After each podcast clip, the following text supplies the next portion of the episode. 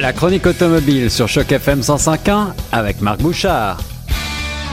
Et on est de retour sur les ondes de Choc FM 105.1 avec mon chroniqueur préféré puisqu'on va parler d'objets à quatre roues, la chronique automobile du jour avec Marc Bouchard de retour de vacances. Bonjour Marc, tu vas bien?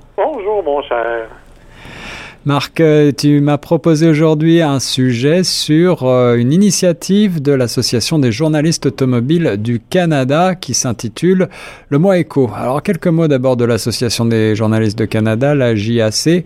Euh, ça existe depuis quand? Écoute, la JAC existe depuis une cinquantaine d'années, non pas tant que ça, 35 ans peut-être. c'est un regroupement de journalistes automobiles, évidemment, au Canada. C'est une association qui réunit des gens de tout le pays. On est à peu près 150 ou 160 membres. Euh, je dois préciser que ce ne sont pas tous les membres qui font des essais de voitures. Parce qu'on accepte tous les journalistes qui sont liés de près ou de loin au monde automobile, donc incluant le sport motorisé, par exemple, ou les voitures classiques. Hmm. Euh, cependant, parmi ceux qui font des voitures, des essais de voitures, ben, la JAC est surtout connue pour son programme qu'on appelle la voiture canadienne de l'année. Et eh oui. Euh, on voit souvent là, le meilleur choix de la JAC dans telle ou telle catégorie. Bon, ça c'est fait selon un principe particulier. Et depuis quelques années, on avait lancé au sein de l'association une nouvelle initiative qui s'appelait l'éco-randonnée.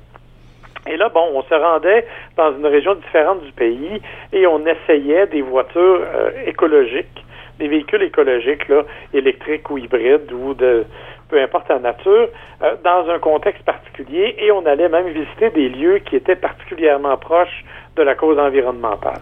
Et l'heure est à la conduite éco-énergétique. Alors, euh, quoi de mieux que cette euh, initiative, justement, le, le, mois éco, j'imagine que c'est le but, c'est d'aider les consommateurs à choisir une, une, voiture un petit peu plus écologique, justement. Ben, les aider, oui. En fait, c'est, je dirais plus, c'est une opération de sensibilisation. C'est-à-dire que pour une raison évidente, cette année, tu auras compris qu'il n'y a pas eu d'éco-randonnée. Donc, on n'a pas pu se rendre nulle part pour aller essayer les voitures. Donc, on a incité tous les membres de l'association à utiliser le mois de septembre pour faire l'essai ou faire de la sensibilisation euh, sur les dossiers des voitures électriques, par exemple, ou des, de la conduite, de la mobilité durable, disons.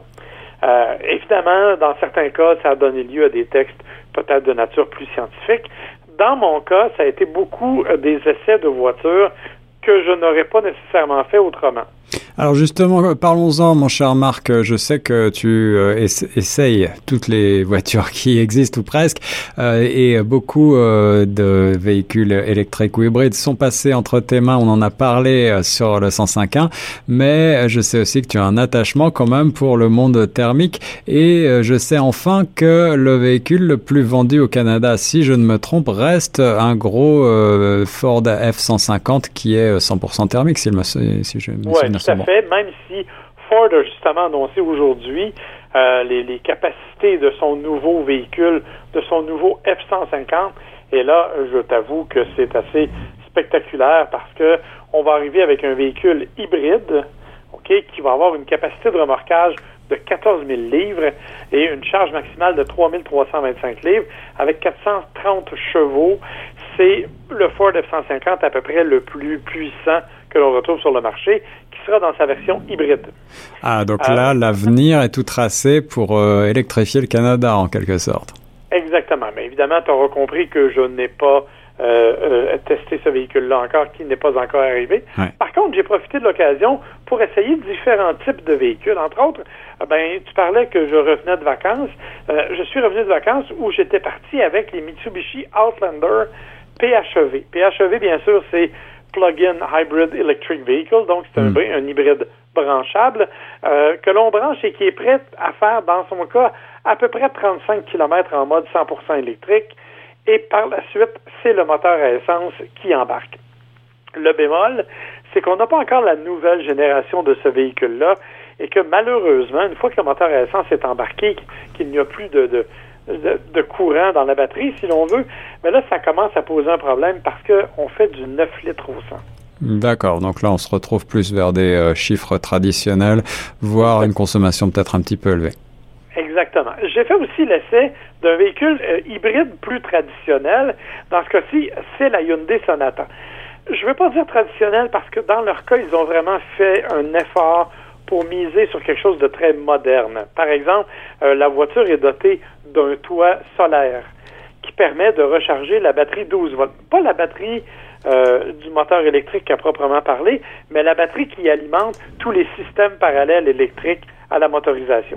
Alors un toit solaire, c'est déjà quelque chose de hautement technologique quand même dans le domaine, on voit pas ça partout. Euh, tu disais traditionnel parce qu'il s'agit d'une berline sédan classique Oui, mais aussi je dis traditionnel au moment de l'hybride parce que c'est simplement en fait un moteur à essence et un moteur électrique qui fonctionne en combinaison pour un total de 192 chevaux, mais qui n'a aucune autonomie 100% électrique. D'accord, d'accord. Et que tu n'as pas besoin de brancher. En fait, ce que ça fait, c'est que le moteur électrique vient stimuler, si on veut, euh, en étant logé à l'avant au centre, il vient stimuler le moteur à essence, lui permet donc d'avoir, euh, je dirais, plus de puissance tout en consommant moins. Et honnêtement, c'est assez réussi. 5 litres au 100 de moyenne et je l'ai testé et c'est à peu près ce que j'ai fait, 5, 5.1 litres au 100, avec un véhicule qui est, ma foi, euh, très spacieux. On parle d'une berline intermédiaire de bonne dimension. Honnêtement, c'est une très, très belle réussite. Et mon dernier essai, euh, en fait, c'est pas le dernier, mais c'est un de ceux que j'ai fait et que j'ai beaucoup aimé, c'est le Kia Niro, mais cette fois 100% électrique. Ah, alors là, on fait les trois formules avec toi aujourd'hui, mon cher Marc. Ben, c'était le but, en fait. C'est que j'ai voulu essayer euh, la totalité de ce qui était disponible. Et honnêtement, j'ai beaucoup aimé le Kia Niro. En fait, euh, j'oserais dire que si j'avais un véhicule à m'acheter, un véhicule électrique à m'acheter, ce serait probablement un de mes premiers choix. Alors, le Kia Niro, pour euh, rappel, c'est un petit multisegment, hein, je crois. Exactement. C'est un petit multisegment qui n'existe pas en version essence seulement. C'est-à-dire qu'il a été créé dès le départ comme un modèle hybride. Euh, on a eu un modèle hybride rechargeable et maintenant on arrive avec un modèle 100% électrique, 385 km d'autonomie, 201 chevaux. Honnêtement, c'est un véhicule qui va très bien. Petit bémol, il n'a pas le rouage intégral, malheureusement. Hmm. Euh, mais dans l'ensemble, c'est un véhicule dont la conduite est très agréable, dont les suspensions ont été bien pensées. Ils sont un petit peu raides, mais ça donne quand même une certaine sensation de conduite sans pour autant négliger le confort. Alors honnêtement, c'est un véhicule que moi j'ai beaucoup, beaucoup apprécié, euh, que, j'ai eu l'occasion d'essayer dans le passé sous ses autres déclinaisons et vraiment qui en mode électrique m'a étonné. Bien sûr, écoutez, on parle d'une batterie de 64 kW, 64 kWh, donc 9,5 heures de recharge sur une borne de niveau 2. Euh, si vous n'avez pas de borne, évidemment, vous n'achetez pas un véhicule électrique, parce que là, on parle de 59 heures de recharge. Ah oui, en effet, en effet. Et puis un dernier, une dernière remarque, euh, Marc, je regarde un petit peu la fiche technique et euh, les préaffichés, la fourchette est large pour ce qui a Niro. Qu'est-ce que tu peux me dire là-dessus? Ben évidemment, la fourchette est large parce que l'on part d'un hybride standard qui est à 27 000 ou à peu près, et on va jusqu'à 54 000 qui est la version 100% électrique avec tout l'équipement optionnel. Euh, si on veut un 100% électrique, il part en bas de 45 000 tout simplement parce que, notamment au Québec et, euh, en fonction de l'aide fédérale, le prix de base doit être inférieur à 45 000. Donc, on est à 44 995, je pense. Euh, mais comme je vous dis, il y a des options, entre autres une hybride branchable à 35 000 qui fait aussi 45 km en mode 100% électrique.